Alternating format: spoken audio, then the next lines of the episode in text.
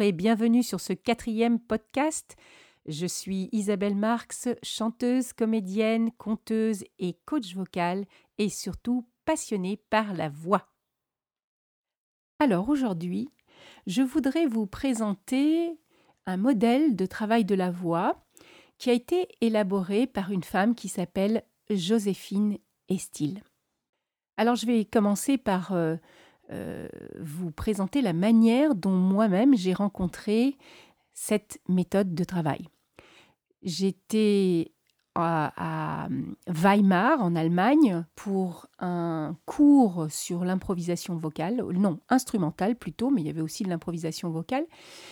Et puis, j'ai eu l'occasion, durant ce, ce, stage, de rencontrer un professeur de chant qui venait de New York, qui s'appelle Tom Burke, qui est plutôt spécialisé dans le, dans le chant de Broadway, mais qui surtout venait avec une boîte à outils que j'ai découverte à ce moment-là, que je trouvais absolument incroyable. J'étais fascinée par ce qu'il, par qu'il racontait. Pourquoi? Parce qu'il répondait à des questions que je me posais depuis des années et auxquelles jamais personne n'avait répondu.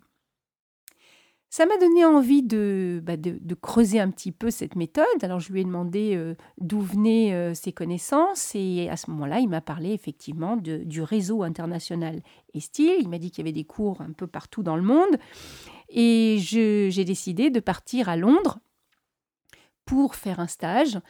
Et là, j'ai travaillé avec, entre autres, Anne-Marie Speed et Paul Farrington. Et là, de nouveau, surprise, quand je, suis, quand je suis arrivée au stage, je me suis retrouvée avec des chanteurs d'opéra, des chanteurs de jazz, des chanteurs de chant traditionnel, des, des chanteurs de rock. Et tout ce monde-là venait travailler ensemble avec une méthode qui s'appelait la méthode donc Estil. Et ça, c'était bien la première fois que ça m'arrivait. Que des gens chantent avec des esthétiques aussi différentes puissent se retrouver à travailler avec la même méthode. Ça, c'était euh, euh, pour moi quelque chose de tout à fait nouveau. Et effectivement, ce qui est intéressant, c'est que Joséphine Estil s'est intéressée à la manière dont fonctionne notre instrument, sans avoir de jugement esthétique. Donc à partir du moment où on sait comment fonctionne notre instrument, eh bien on va pouvoir le positionner de plein de manières différentes et du coup obtenir des couleurs ou des sons différents en fonction de nos besoins ou de l'esthétique qu'on va vouloir avoir pour certains chants.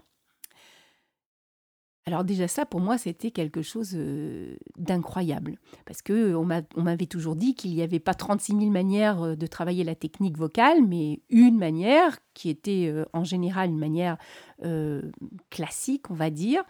Et, mais évidemment, quand j'ai voulu, quand, j'ai commencé à vouloir chanter du jazz ou des chansons traditionnelles, là, je me suis heurtée à hum, des difficultés puisque cette technique qu'on m'avait apprise était bien pour le chant lyrique, mais ne répondait pas nécessairement aux besoins euh, du chant euh, bulgare, du chant italien ou euh, du chant jazz ou du rock. Donc, ça ne répondait pas à mes besoins. Et souvent, je me suis d'ailleurs trouvée confrontée à des professeurs qui eux-mêmes étaient dans l'embarras parce qu'ils n'avaient pas nécessairement les réponses à m'apporter en fonction de, de, mes besoins et de mes demandes. Donc, euh, j'ai travaillé après aussi avec euh, Dorte Hilstrup, qui vient du Danemark. Enfin bon, voilà, j'ai fait mon petit chemin à, travers euh, cette méthode et puis en rencontrant différents instructeurs, instructrices, voilà, de cette méthode. Et aujourd'hui, c'est vrai que j'ai pu me constituer une petite boîte à outils qui est vraiment efficace, dont je me sers tous les jours et euh, je suis euh, ravie de pouvoir la partager avec plein de gens parce qu'il me semble qu'aujourd'hui c'est une méthode qui est euh, parmi les méthodes les plus complètes et les plus efficaces que je connaisse. Bien sûr, il y en a d'autres et j'aurai certainement l'occasion de vous en parler durant d'autres podcasts. Je reviens donc à Joséphine Estil. Joséphine Estil était une chanteuse, de, une chanteuse d'opéra qui a fait une carrière internationale et puis elle a décidé d'arrêter sa carrière pour se relancer dans les études parce qu'elle était passionnée par la voix et qu'elle voulait absolument comprendre comment fonctionnait cet instrument absolument extraordinaire. Elle s'est inscrite dans une maîtrise en éducation musicale, elle a suivi des cours, euh, au département d'orthophonie, en audiologie. Elle a étudié l'anatomie, la physiologie de la tête et du cou, le larynx, les oreilles, le conduit vocal. Et elle a approfondi sa connaissance des principes scientifiques relatifs à la voix parlée, la respiration, la phonation, la résonance et l'acoustique. Et elle a commencé à trouver des réponses à ces questions. Et ensuite, elle a décidé de se lancer dans la recherche et dans la transmission, c'est transmission du savoir qu'elle avait pu acquérir euh, durant ces euh, années de recherche et d'études. Alors en quoi consiste le modèle et qu'elle a développé? En fait, pour moi, le véritable génie des styles, c'est que elle a fait le pont entre les connaissances scientifiques qu'on avait d'un côté, les connaissances anatomiques, et les besoins des comédiens sur scène ou des chanteurs sur scène. Et ça, c'était euh, certainement la première, à ma connaissance, qui a fait ce pont-là. Et donc, elle a élaboré tout un système d'entraînement, un modèle d'entraînement de l'appareil vocal ou des différentes parties de l'appareil vocal qui permettait donc à partir de ces connaissances euh, scientifiques, anatomiques, physiologiques, acoustiques, de travailler sur des couleurs vocales et donc euh, ça, permet en fait à chaque euh, interlocuteur ou à chaque euh, chanteur de, de prendre conscience de son instrument, de la manière dont il fonctionne, et puis de choisir du coup le son qu'on va émettre en fonction de l'esthétique qu'on a choisi ou en fonction de ses besoins. Est-ce que j'ai besoin de parler fort? Est-ce que j'ai pas besoin de parler fort? Est-ce que euh, et qu'est-ce que je peux faire, par exemple, pour euh, donner un son plus cuivré, plus aigu, plus sombre à ma voix?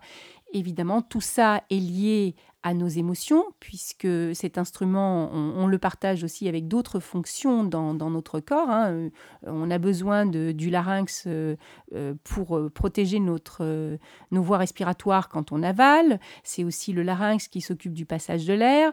Et donc, avoir une connaissance précise du fonctionnement de cet instrument va considérablement augmenter les possibilités qu'on a et évidemment aussi nous permettre de produire des sons sans se faire mal euh, ou sans se blesser. Joe Steele a divisé l'appareil vocal en 13 parties qu'on apprend à euh, travailler séparément et indépendamment les unes des autres. Chaque partie a un rôle bien précis dans la phonation.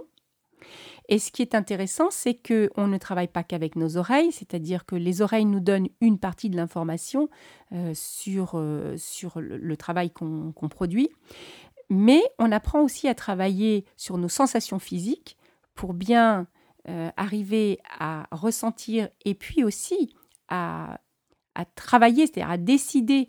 Par exemple, je vous donne un exemple tout simple, je décide de monter ou de descendre mon larynx. Eh bien pour ça, je vais travailler avec mes sensations physiques et apprendre musculairement à monter mon larynx ou à le descendre. Évidemment, ça va me donner une information euh, auditive, je vais entendre que le son n'est pas le même en fonction de si j'ai un larynx haut ou un larynx bas. Et puis le, troisième outil qui est très précieux aussi, c'est le spectrogramme. Et donc, euh, on va pouvoir, avec l'analyse du son, donc on, apprend à analyser ce qu'on a produit euh, donc vocalement, et on va voir sur l'image du spectrogramme, eh bien, on va avoir encore d'autres informations qu'on peut très bien ne pas réussir à capter avec nos oreilles ou alors qu'on n'arrive pas à sentir musculairement, eh bien on va voir avec le spectrogramme qu'effectivement on a monté le larynx alors qu'on voulait peut-être pas le monter ou qu'on l'a descendu alors qu'on voulait peut-être pas le descendre. Donc il y a des, plein d'outils différents, en fait, dont on va pouvoir se servir pour apprendre de manière autonome à travailler cet instrument vocal. Ce que j'ai trouvé intéressant aussi, c'est que Joséphine Estil est allée chercher dans des gestes qu'on fait quotidiennement, c'est-à-dire par exemple bailler, avaler, pleurer, sourire. On fait quand euh, on fait tous ces gestes-là dans la vie quotidienne, on fait euh, déjà naturellement, on positionne les différentes parties de notre appareil vocal d'une certaine manière. Mais on ne sait pas qu'on le fait. Donc là, on va en prendre conscience et on va pouvoir du coup partir de choses qu'on sait faire pour pouvoir l'appliquer dans un entraînement ou dans un travail vocal. Ce qui a été important pour moi aussi dans ce travail, c'est qu'on ne travaille jamais à partir de jugements esthétiques c'est beau, c'est pas beau, c'est bien, c'est pas bien. Mais plutôt, est-ce que ma voix est adaptée à mes besoins? Est-ce que ma voix exprime ce que j'ai envie d'exprimer ou pas? Est-ce que je me fais mal ou si je me fais mal, pourquoi? Et de pouvoir ajuster du coup et choisir la voix qu'on veut avoir et non pas la subir. Dans un deuxième temps, dans les stages et styles, on apprend aussi les différentes combinaisons possibles de tous ces positionnements de l'appareil vocal, ce qui va nous permettre de faire des recettes vocales. Alors, ça va être les recettes et styles, bien sûr, la recette opéra, la recette twang, la recette belting, la recette de la voix parlée, la recette falsetto, la recette sob. Et toutes ces recettes vont se retrouver dans un certain nombre d'esthétiques hein, vocales, mais évidemment c'est pas exhaustif. On va pouvoir faire plein d'autres recettes, mais ça sera les recettes de base, on va dire, c'est comme si je vous disais maintenant, voilà, euh, euh, Joe Steele avait l'habitude de fabriquer, avait une recette de gâteau au chocolat, donc on va étudier sa recette de gâteau au chocolat. Évidemment, il y a plein d'autres manières de faire du gâteau au chocolat. Mais on va avoir une idée un peu de, ce que c'est euh, euh, voilà, le gâteau au chocolat, une recette de gâteau au chocolat. Voilà, donc euh, je vous ai maintenant présenté donc ce travail des styles. Moi, je suis moi-même devenue master teacher et style. Je suis la première en France. Mais il y a aussi aujourd'hui euh, une instructrice euh, Estile qui est francophone, qui vit au Québec, qui s'appelle Julie Simon Racine. Et j'ai eu l'occasion de travailler avec elle et de l'interviewer. Elle va maintenant nous donner sa version à elle, ou on va dire sa vision à elle du travail Estile. Donc, euh, Julie, je suis ravie euh, que tu aies accepté donc euh, de venir parler sur mon podcast. Merci. donc tu es euh, la seule instructeur aujourd'hui francophone, puisque tu es québécoise, mhm. d'une méthode qui s'appelle la méthode Estil, donc qui a été donc créée par Joséphine Estil. Alors, comment est-ce que toi tu as rencontré cette méthode et qu'est-ce que tu peux nous dire sur cette méthode-là? Euh, j'ai en fait rencontré la méthode par l'entremise de ma collègue orthophoniste Lynne Defoy, de Québec aussi, qui plus tard, elle aussi, s'est formée pour devenir euh, certifiée EMT. On pourra en parler plus tard de ce que ça veut dire EMT. Et Lynn cherchait de la formation parce que comme elle travaille en clinique comme orthophoniste spécialisée en voix, sur le, web, sur le net. Et puis elle a trouvé cette formation. Et comme je lui donnais des cours de chant à l'époque, elle m'a dit, tiens Julie, euh, peut-être qu'on pourrait faire cette formation ensemble. Donc c'est comme ça que ça s'est passé. Euh, j'ai suivi la formation à Pittsburgh en 2009 et euh, elle était présentée par Kimberly Steinhauer, qui est la présidente de Still Voice International. Et donc, j'ai eu un choc, j'ai eu un tsunami d'informations et beaucoup d'émotions à suivre le cours la première fois. Comme j'étais déjà professeur de chant, euh, depuis plus d'une vingtaine d'années et chanteuse professionnelle depuis le même nombre d'années aussi parce que j'ai commencé toute jeune euh, à enseigner euh, à l'âge de 19 ans et comme chanteuse aussi. Et je suis revenue au Québec, disons, avec la volonté de, disons, approfondir le sujet quand même avec mes étudiants du Cégep, qui est un établissement de niveau collégial où nos, nos étudiants ont entre 17 et 20 ans. Et je me suis mise à, la, à l'essai du modèle de Est Voice Training. Et j'ai tout de suite vu à quel point c'était efficace. Et j'ai décidé de faire venir Kim à mon tour au Québec. Et donc, ça a été le début d'une longue histoire d'amour, si tu veux. et Kim nous a formés. Elle est venue de façon régulière à tous les ans, parfois deux fois par an au Québec et même une fois aussi à Montréal pendant une période de six ou sept ans. Donc, euh, pratiquement tous les automnes euh, ou en juillet, Kim venait et nous formait. Et donc, au Québec, maintenant, Still Voice Training, c'est quand même assez connu euh, auprès de la population des professeurs de chant, mais des chanteurs professionnels aussi. Donc, c'est comme ça que mon histoire a commencé. Et alors, qu'est-ce qu'elle a de particulier, cette méthode? Qu'est-ce que tu pourrais dire de cette méthode? Qu'est-ce qu'elle est différente avec d'autres méthodes?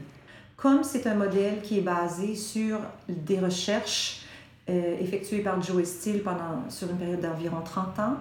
Euh, c'est un modèle qui est très euh, réaliste, concret et scientifique dans ses bases et qui donc jette des bases anatomiques, physiologiques et acoustiques sur la voix. Alors, la force des styles, à mon avis, c'est d'être très clair et d'être encadré. On a un modèle d'entraînement de la voix qui est clair avec un plan qui est précis. Alors, le coffre à outils, il est utile pour les gens qui travaillent avec les, les, personnes qui ont un trouble de la voix, pour les professeurs de chant, pour tout style de chant. Et c'est ça qui, qui m'a séduite beaucoup parce que moi, je suis une chanteuse qui travaille le répertoire populaire, jazz et beaucoup la musique brésilienne. Mais le, le modèle des styles s'applique à tout style. En fait, on n'apprend pas la technique vocale dans un style de chant. Et donc, on n'a pas de parti pris esthétique. On a un parti pris très fort pour la santé vocale et pour le maintien de cette bonne santé vocale. Et donc, il y a beaucoup d'outils dans le modèle pour maintenir la santé euh, de la voix. Et je crois que c'est aussi la force, pas de parti pris esthétique. Tu veux chanter l'opéra, tu veux chanter le jazz, tu veux chanter le rock, euh, tu veux apprendre à parler plus sainement, tu es un orateur, tu es un comédien, tu fais du doublage, la surimpression vocale, euh, tu enseignes le chant et tu veux savoir comment tu pourrais procéder. Euh, tu veux rendre ton oreille beaucoup plus précise dans son écoute. Tu veux apprendre à décomposer le son avec ton oreille et à entendre tous les détails de ce qu'on peut entendre dans une production vocale. Eh ben, on trouve des réponses. On, trouve beaucoup de réponses en fait. En fait, elle a rendu la science accessible aux personnes qui utilisent la voix. Donc c'est formidable ça déjà. Et dans un modèle organisé, si on veut. Donc on a 13 structures anatomiques et on apprend comment elles peuvent bouger, ces structures-là. Et ultimement, le but, le but euh, ultime, comme tu sais, c'est un gros défi, mais c'est de dissocier le travail d'une structure par rapport à l'autre, d'isoler le travail de chaque structure et de reconnaître le lieu de la sensation de cette structure qui bouge et de lui, euh, de lui d'observer de, le degré d'effort qu'on peut mettre à la déplacer si on veut. Donc là, je fais un petit résumé très rapide, mais, mais c'est vraiment euh, la, la, structure du modèle, si on veut, d'avoir été si clair et euh, de toujours se préoccuper de la santé vocale en cours de route.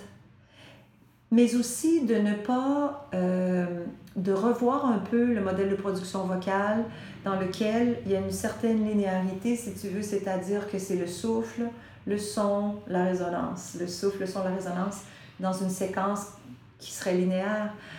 Ici, elle a dit oui, mais c'est bien, c'est bien le souffle, il est important, mais peut-être qu'on pourrait regarder ce qui se passe au niveau de la source du son, c'est-à-dire dans le larynx lui-même, les cordes vocales. Alors, euh, elle a créé un modèle dans lequel le souffle est un des joueurs d'une équipe de trois, si tu veux, une équipe de hockey, comme au Québec, ou une, une équipe de foot, ou peu importe euh, vos allégeances sportives. Mais enfin, elle a vraiment créé un modèle dans lequel le, le, on regarde ce qui se passe dans le larynx en premier et on ajuste les paramètres là. Et après, on regarde ce que ça donne comme résultat dans le souffle qui, lui, va réagir différemment dépendant de comment les cordes vocales, le larynx, les résonateurs sont configurés au-dessus.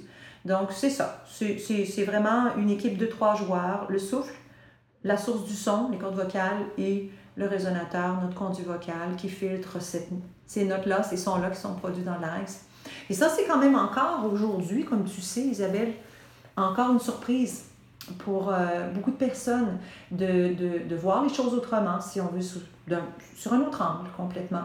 Et euh, ça, ça, permet au larynx justement de, de, se relaxer un peu et de ne pas recevoir autant de pression d'air et de se concentrer sur autre chose, des nouvelles sensations et d'écouter le corps en mouvement aussi, le corps qui travaille au moment où on produit les sons. En fait, on dit qu'on doit percevoir le travail du corps et écouter.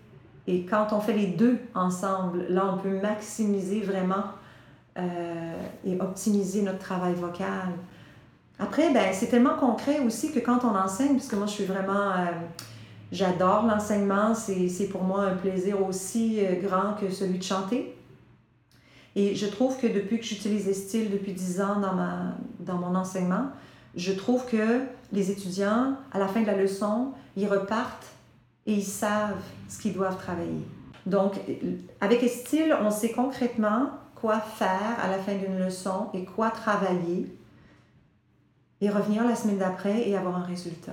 Donc, en fait, on donne la connaissance à notre étudiant. chaque fois qu'on lui enseigne un petit bout d'Estile, un petit segment, une figure, comme on les appelle, nos exercices dans style. On peut dire qu'ils gagnent en liberté. Tout à fait, tout à fait. Et c'est ce qu'on souhaite pour tout le monde. La liberté et choisir. Ils gagnent la liberté parce que leur voix est libre concrètement, donc elle est libre de tension, mais la liberté de faire leur propre choix en sachant qu'il y a des choix qui sont moins bons, moins sains à, long terme pour leur voix ou même à court terme. Donc, euh, ouais, cette liberté-là à laquelle on aspire euh, tous.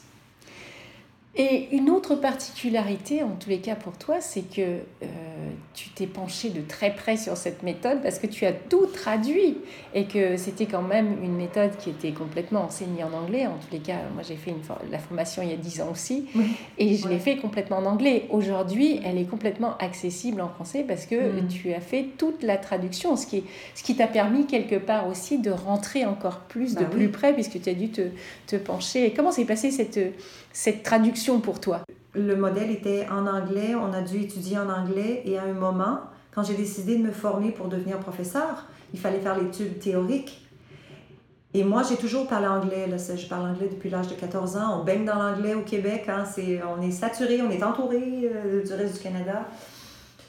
Donc, j'ai aucun problème, je, parle anglais couramment, mais l'enjeu, c'était de retenir l'information dans cette langue qui n'est pas ma langue maternelle. Alors, je me suis heurtée au début de la quarantaine, quand j'ai commencé à travailler avec le modèle, je me suis heurtée à certaines limitations de mémorisation euh, et d'absorption de la matière et de rétention de l'information en anglais. Et, et c'est là que j'ai commencé à traduire. Je me suis dit, bon, alors si je trouvais du vocabulaire aussi, quel serait le vocabulaire pour décrire tel, euh, tel qui pourrait remplacer les termes en anglais? Et euh, c'est comme ça que j'ai commencé. Puis après, ben, j'ai pris goût parce qu'il faut savoir que dans ma vie, moi, mon plan B, c'était de devenir traductrice. J'ai commencé en fait par traduire euh, les diapos de présentation du cours parce que Kim venait et alors on utilisait les diapos en anglais et en français simultanément. On avait deux projecteurs avec les écrans. Et euh, j'ai commencé par ça. Et après, j'ai attaqué euh, les figures en un clin d'œil qui sont un résumé des cartes figures, qui sont un résumé du modèle. Et après, je me suis attaquée aux cahiers. Et les cahiers, je les ai traduits euh, sur une période de deux ans. Donc, en quelque sorte, tu as, tu as réalisé plusieurs rêves. Tu es devenue traductrice quelque part. Tu es toujours chanteuse, puisque tu continues à chanter. Alors, et la formation aussi, parce que je fais de la formation comme instructeur, parce que je suis instructeur et mentor. Euh, voilà, donc... Euh, donc en gros, ça te prend beaucoup de temps et c'est une formation qui est certifiante, donc on peut passer des examens et du coup euh, bah, obtenir des, des, des, diplômes, on va dire, mais c'est surtout que ça permet, on, ça permet de savoir si soi-même on arrive à maîtriser les choses et puis après si on peut les enseigner. En tous les cas, c'est très cadré, très... Euh, voilà, c'est y a, on lâche pas les gens dans la nature. Euh, voilà, on leur donne beaucoup d'outils finalement, euh, d'abord pour le maîtriser eux-mêmes et puis ensuite pour l'enseigner. Euh, voilà. Je te remercie énormément parce que tu nous as, ton enthousiasme est, est là, ça c'est sûr, et, et donc il est très, comment dire euh, il se transmet. il se transmet dans tes, dans tes formations puisque tu es vraiment euh, euh, très emballé par cette méthode et, passionné et on le sent, on le sent dans ton enseignement.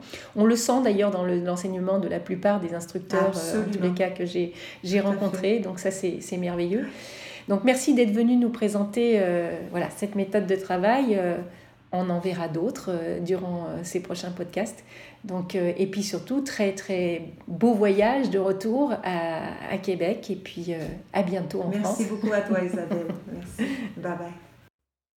Merci beaucoup Julie et c'est ainsi que s'achève notre podcast. J'espère que on a pu vous donner un aperçu euh, de euh, cette euh, manière de travailler la voix, de cette méthode, de, de ce modèle et style. Je vous en présenterai d'autres, d'autres approches, d'autres visions, d'autres études, d'autres sensibilités vocales au fur et à mesure de mes rencontres. En attendant, je vous souhaite beaucoup de belles choses et je serai ravie de vous retrouver bientôt pour un nouvel épisode. Au revoir